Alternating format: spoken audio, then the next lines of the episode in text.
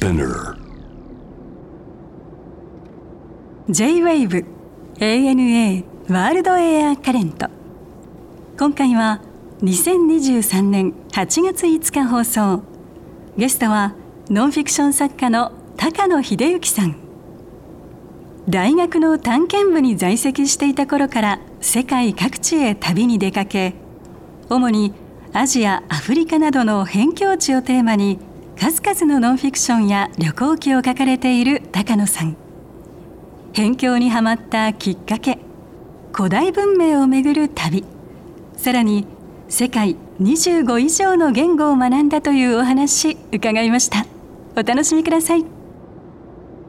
高野さんの旅のポリシーがはい。ちょっと大変面白かったんですけど誰も行かないところへ行き誰もやらないことをし誰も書かない本を書くと。いいですね。なかなかそう言い切ることは難しいと思うんですがこれはそう決めたのはいつ頃のお話なんですか？最初大学時代に探検部というところに入ってまして、ほでまあその活動の一環でアフリカに謎の怪獣ムベンベっていうのを探しに行ったんですね、まあ、唐突なんですけど、う無弁べ、ええ。はい。でたまたまそれのその体験記を本にしないかという話が来て、うん。で出版してそのままライターになってしまったんであすよ。そうですか。だからそれ以来なんでなるほど。もう三十数年ずっとそれを続けてきています。なるほど。それは大学の頃ってことだよね。そうです。はい。大学の探検部っていうのはまあそれまでにもその探検だったりそういう冒険って言ってるんですか、そういうものに興味をお持ちだったんですか？ちっちゃい頃から。まあちっちゃい頃はあのまあ博士さんとかもそうだと思うんですけど、うん。昔のね子供って探検冒険ってまあね。好きだったじゃないですか。まあそうでしょうね。でなんかそう世界の謎みたいな本とか本買っていかがわしいいかがわしい。そういう本とかテレビとかがまあ溢れてましたよね。そうだ。ね 懐かしいね。ホラーの入ってくやつな。ええうん。そうそう。でね大抵のこう子供たちははい。成長するに従ってうん。どうやら卒業していってしまうんですけどもあの僕はなぜか卒業しなくてですねうん。うん。あの高校時代はまあ中学高校は別にもうそんなことやってなかったんですけどもはい。やっぱりなんかああいうことがやりたいとうん。その川口博探検隊とかインディ・ジョーンズとかまああれがやりたくてしょうがなかったんですよね。うん。でそういうことやれないかなと思って、で大学のサークル探したら探検部っていうのがあったんでどでそれそのそれ以来もうだもう仕事になっちゃったんだ。そうですね。そういうことだよね。はい、無弁べってまあちなみに何なんですかそれは？それはあのネスコのネッシーっているじゃないですか。まああれみたいなもので、うん。そのアフリカの、まあ、コンゴのジャングルの中に、まあ、湖があるんですよね、はい。そこに住んでいる巨大生物謎の。ほう。もしかしたら恐竜の生き残りかもしれないみたいな。なるほどなるへえそのじゃあその旅がまあそのまあ初めての海外みたいなことですか？そうではない。まあいろんなあとこその前うん。にインドに一人旅に行ってますね、あーディープですね。え何何歳ぐらいの時でした？インド。それは19歳でしたね、なるほど。えそれはもう自ら、うん、どうしても見たいということですか？インド。えまあインドでなくてもよかったんですけれども、うん。あのできるだけ日本から遠い異文化に行きたいっていうんで、まあい今い行ったんですね。うん。まあそしたらまあいろいろあってで最後はあのなんか詐欺師に騙されて身ぐるみ剥がれてえそれ19歳の時のインドの旅で、ええそうですねかなりタフだね。えそれでまああの貴重品全部その帰りの航空券とお金とパスポート全部取られてあら。でポケットに残ったのが日本円でなんか200円ぐらいしかなかったんですよ。はい。でしょうがないんでその前に知り合っていた、えー地元の小学生の家に居候になってたってすごいね。それは計画していた旅のもう割とそのさ最終的なところだったんですか？そうですでコルカタってありありますよね、あそこから入って旅して1ヶ月旅優勝して最後コルカタに戻ってきてうん。帰ろうっていう直前に、うん。まあ、気が緩んでたところを、まあ、見計らったかのように狙われたんでしょうね。なるほど。まあいや僕も30前に一度だけですけど2週間ほどインドを旅したんですけど、はいやっぱり全く違いますからね。その日本人のこう 常識的なもというか。そうですね。あ一番こうそういう意味では遠い価値観といっても間違いない国の一つでしょうでしょうからね。そうですね。で僕は全く海外旅行の経験がなかったんで、うん。まあ、まあ右も左もわからないおのぼりさん状態ですよね。うん。でもそれ、まあ、そのきっかけっていうかねその身身ぐるみ剥がれちゃうっていうのはええど、まあ、旅の原点みたいになっちゃってるわけですかじゃあ。そうですね。変な言い方ですけど、ええ。いやそこであの すごく英語もあの覚えましたしあそれまではまあ旅ではい。使う英語はなんとなくこう覚えてたんですけども、うん。そんなねあの込み入ったことを言う必要ないじゃないですか。決まったことしか言わないんでそれが急にすごい込み入った話をしなきゃいけないわけですよ。警察に行って詐欺師に騙されたみたいな。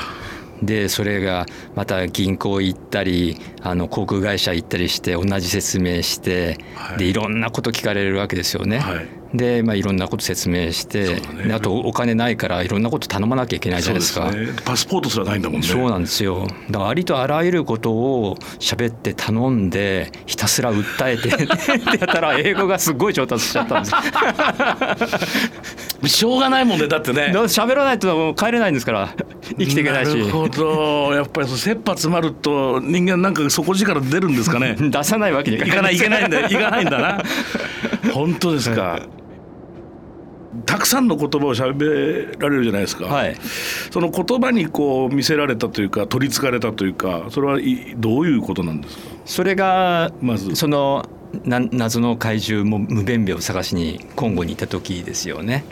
あそうなんだ、ええ。でコンゴっていうのが、まあ、今の、えー、と今コンゴ共和国とコンゴ民主共和国って2つあるんですけども当時はコンゴとザイールっていうなるほど。2つの国だったんですが、まあ、両方ともフランス語あ公用語だったんですね。はい。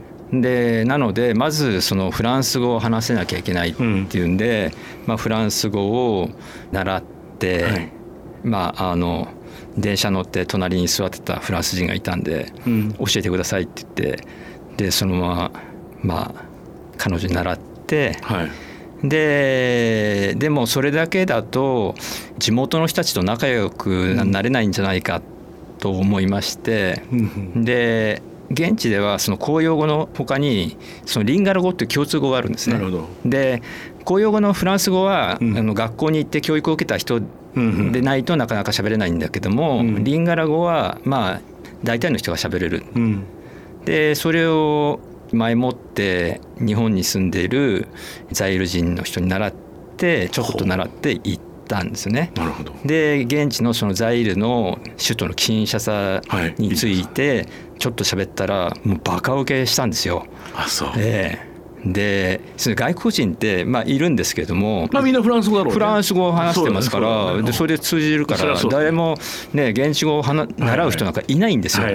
外国人なのになんかその現地語ね。俺たちの言葉喋ってるっていうんでなんかみんなものすごい受けちゃってうん「私の名前は高野です」って「コンボ長い高野」とかうん「あのナザリジャポネ」とか「私日本人です」とかなんかちょっと言うだけでもみんな「あとかっつってそうでしょうね。すっごい驚いて裏声出して「俺ばっかりんから!」とかっつってあそれでもう近くにいた人がちょっとおいこれすごい変なに 変な日本人リンガラ語喋ってるぞそうこいつと。そう変な外人いるから来いとかっつってなんかもう人が集まっちゃって、うん。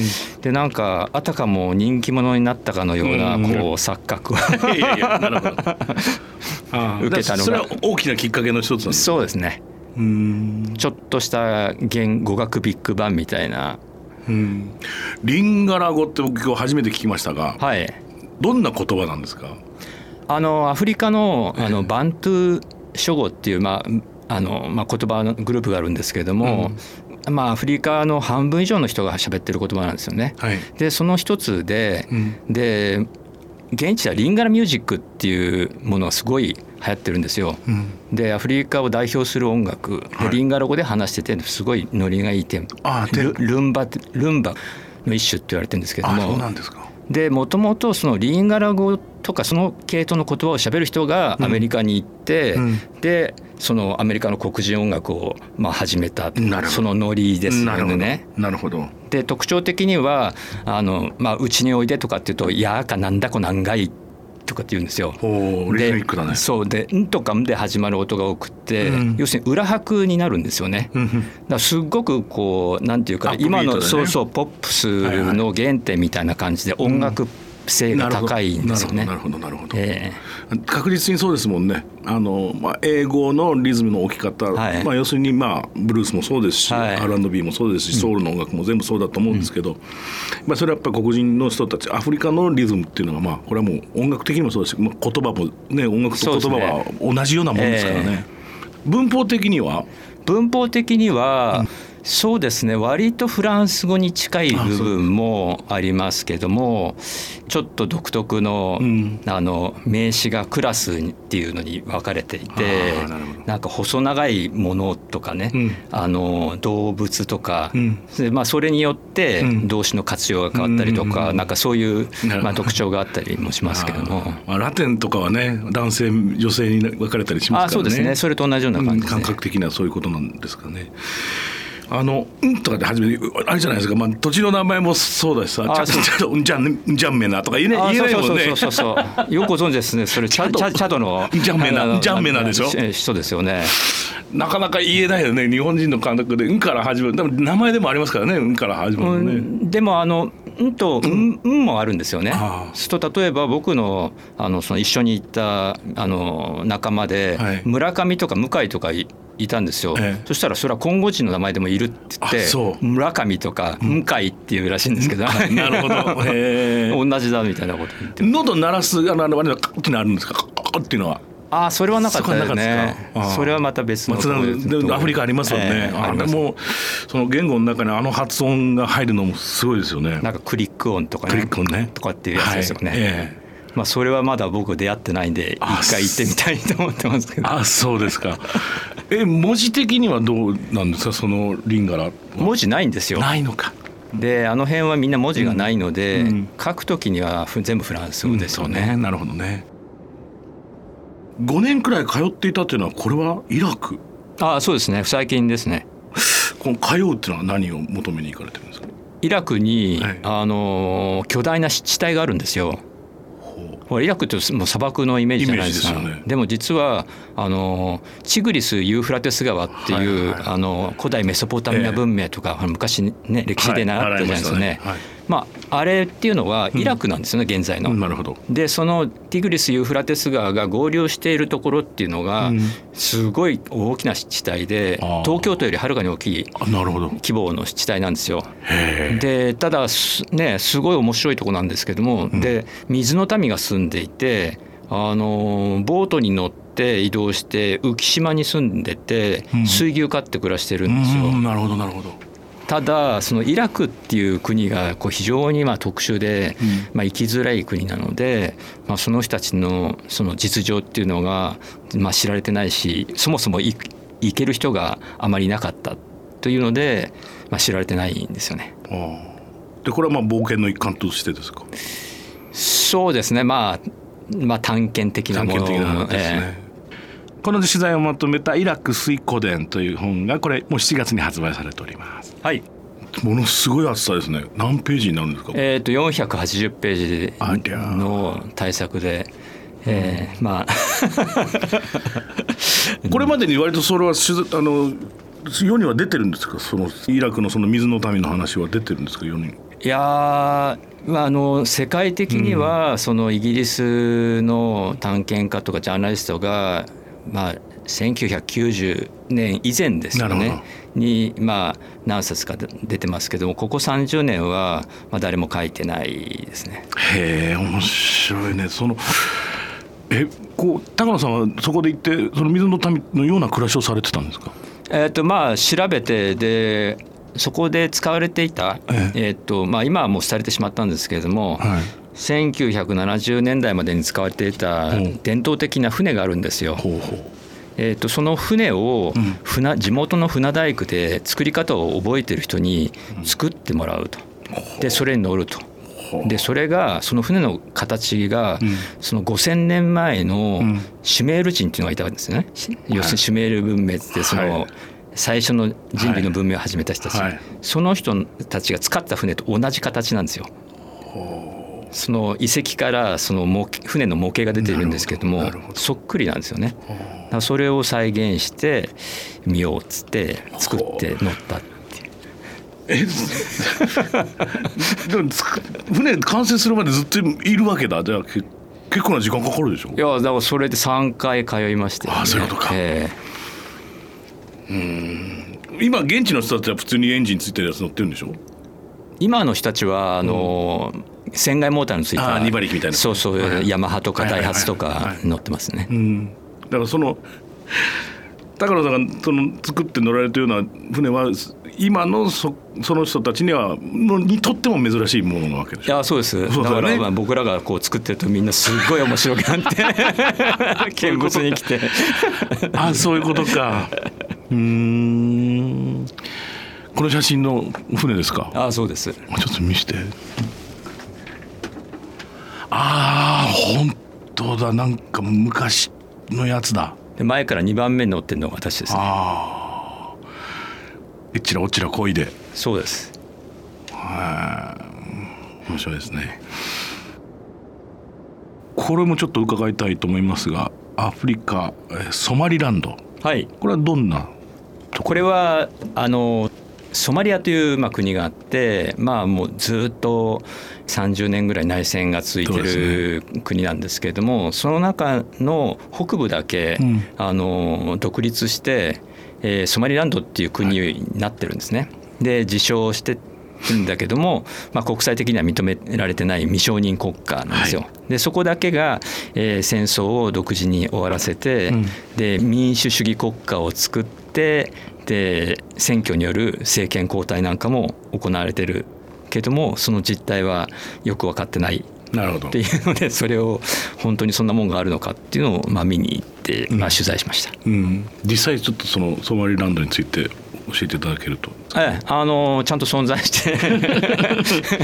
やっぱ国レベルだと未確認でも存在するんだなと思いましたけども。あそうですか。でまああの自分たちのもう紙幣も発行していて、まあ、平和に運営してるんですけども、あの士族社会っていうんですか、うん、あのまあ、士族って大きなファミリーみたいな、まあ、遊牧民の社会にあるんですけれども、例えば日本でいうと昔のあの戦国大名みたいなお出汁だとか、うん、あの武田氏とか上杉氏みたいなのがあって、うん、まあ、それごとに、うん、えーと、和平になったり戦争したりっていう社会を作ってるんですね。で誰もが何かの種族に入っているわけです。はい。はい、でその種族が、えー、こう協力し合って、そのまあ、戦争をやめようという契約を結んでソマリランドっていう国を作ったってで彼らはあの内戦してるってその和平を作ろうとした時も、国連の介入を拒否してるんですよ。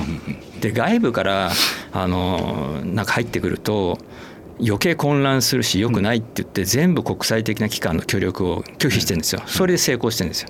で片やソマリアの方は、うん、あの国連がずっと介入し続けてるのに全然うまくいかなかったんですよね。そうだね、うん、まあ要するに部外者の利利潤とかがいろんなものが絡んできますから、ね、だから上から西洋的な民主主義を押し付けても、本人たちが納得していなければうまくいかないっていうことが、あのよく分かりました。面白いですね。これは何？もう一つここのこの幻のアフリカ納豆っていうのは これまた ちょっと気になるフレーズが出てくるんですが。あの納豆っていうのは、日本人は日本にしかない独特の伝統食品だと思い込んでるんですけども実はそんなことなくてですね、あのアジアアフリカにの広い地域で、食べられている普遍的な発酵食品なんですよ。すね、お豆発酵させたら納豆だからな。あそうですね。豆豆とかそうそうそうですね。で塩もいらないんで、はい、一番こう原始的っていうかあの原初的な発酵食品で、はい、でアジアだとまあ中国や韓国にもありますし東南アジアとかでアフリカにもあって。はいで西アフリカのそのブルキナファソだとかあのマリーニジェールのあたりなんですけれども、で、まあ、チャドにも一部ありますか、うん。でそれは大豆ではなくって、あのアフリカにそこの現地のマメ科の木の実なんですよね、はい。すごく大きな木からなる実、はい。で開けるとでもすごくあの大豆に似たうん。豆が入ってるんですね。それを発酵して作って、ででももうもう作り方とかでできたものの匂いとか味とかはもうまるっきり納豆でしかも最近その木の豆がはい。腐食して人口が増えてるんで しょうがなくて大豆を栽培して あの代替あの商品として作ってそれほん日本納豆と同じものを作って食べてます。なるほど今後タモさんこれまたちょっと見てみたいな探検してみたいな冒険してみたいなっていうところはありますか？何か。あのすごいやっぱり変わったものは見たいなと思ってまして、うん。でアフリカのある地域ではい。すごい変わった食生活を送っている、うん、人変わった食食生活ってどういうことなんですか、変わった食べ物を主食にしている人たちがいるんですよ。例えば。いやそれをね ちょっとそれはね秘密なんですよまだ。そうかそこをとりあえずえー。見,、見に行ってみるわけだ。それを実際体験したい。そんなもんで食べて生きていけるのかって普通の人が思うようなものなんですよ。タンパク質それは帰ってきてからぜひ報告させて。いただきます。そうですね。いやこういう情報は別にあの普通に本を読んだり、新聞やネットのニュースとかですね。特にすごい情報源を持ってるわけではなくってただいつも気にかけてるんで、うん。面白いものがあるとピッと引っかかって覚えてちょっと調べてみてるとかそういうことを毎日やってます。うん。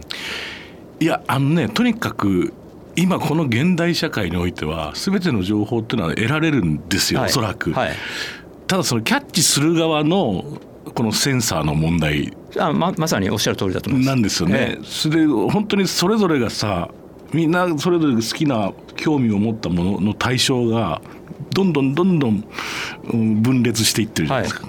ね、だからマニアックにピンポイントでいけばそこで引っかかってそこからそれを見に行こうっていう人がいないんだよ。普通はさ 今はさ。そこを探検部がやっぱりちょっとねほらえ絵を見たり、はい。えーまあ、それこそ動く映像を見ることも容易になってきてるじゃないですか、はそうすると一択になっちゃってるよね、うんうん。それは大きくちょっと違いますよね。あ全然違いますね。ね。えうん、えだから現現場とか現物っていうのは全く違いますよね。ねそれはだからやっぱり探検部を今までい今まだやってる人が少なくなってるのは確かじゃないですか。そうですね。ある意味まああのねあの僕はそれを続けられるんで、そうだねええ良かったなと思います。逆に高野さんがこう危惧種みたいなやつになってあどんどん希少かねそう希少価値が出てきてよかった。絶滅危惧種っていう話だよね結局ね。さてそんな高野さんの本ですがこれがまあまたなんか何のこっちゃって話ですけど この「語学の天才まで1億光年」という本が今発売中でございますが、はいえーこれはつまり高野さんが今まで学んできた語学言語っていうのが25以上あると。はい まあその旅が多いとか探検するっていうのとまあ似たところなんでしょうが、はい。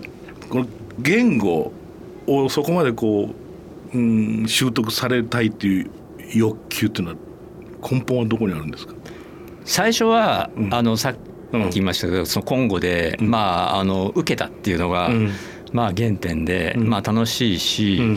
えー地元の人たちとやっぱり仲良くなれたんですよね。うん。でやっぱり地元の人たちと、あのコミュニケーションコミュニケーションを取って本音を引き出していくというのにはやっぱり同じ生活をするのがベストだと思うんですよ。そね。それは同じものを食べて、極力同じ言葉を喋って、同じ場所に寝るっていうことをやった方がいいと。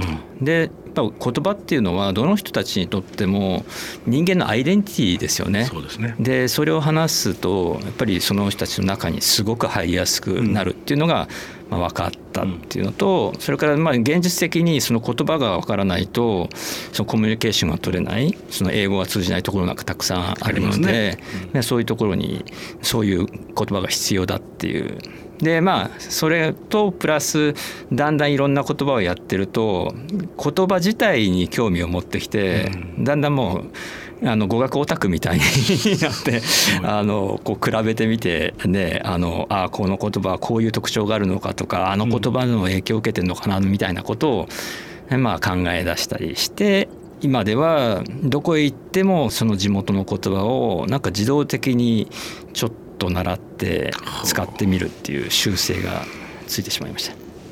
覚えるコツってありますかまあもうこうなってくると次元が違うんでしょうけどいやいやあの僕はそんな習得するとかそんなとこまでいかないんで、うん、まず使う言葉をどんどん覚えていく。うんうん、まあこれはそうだよね。ねで一番多いのは「美味しい」っていう言葉から始まることが多いんですよ。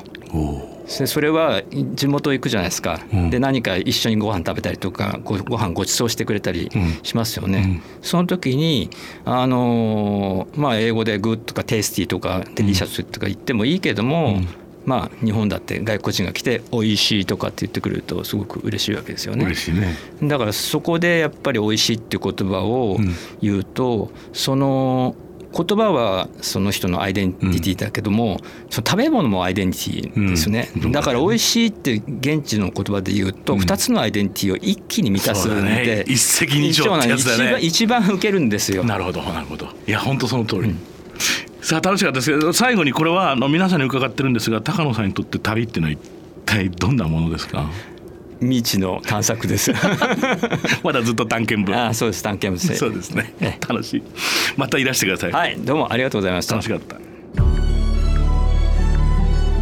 ANA World Air Current.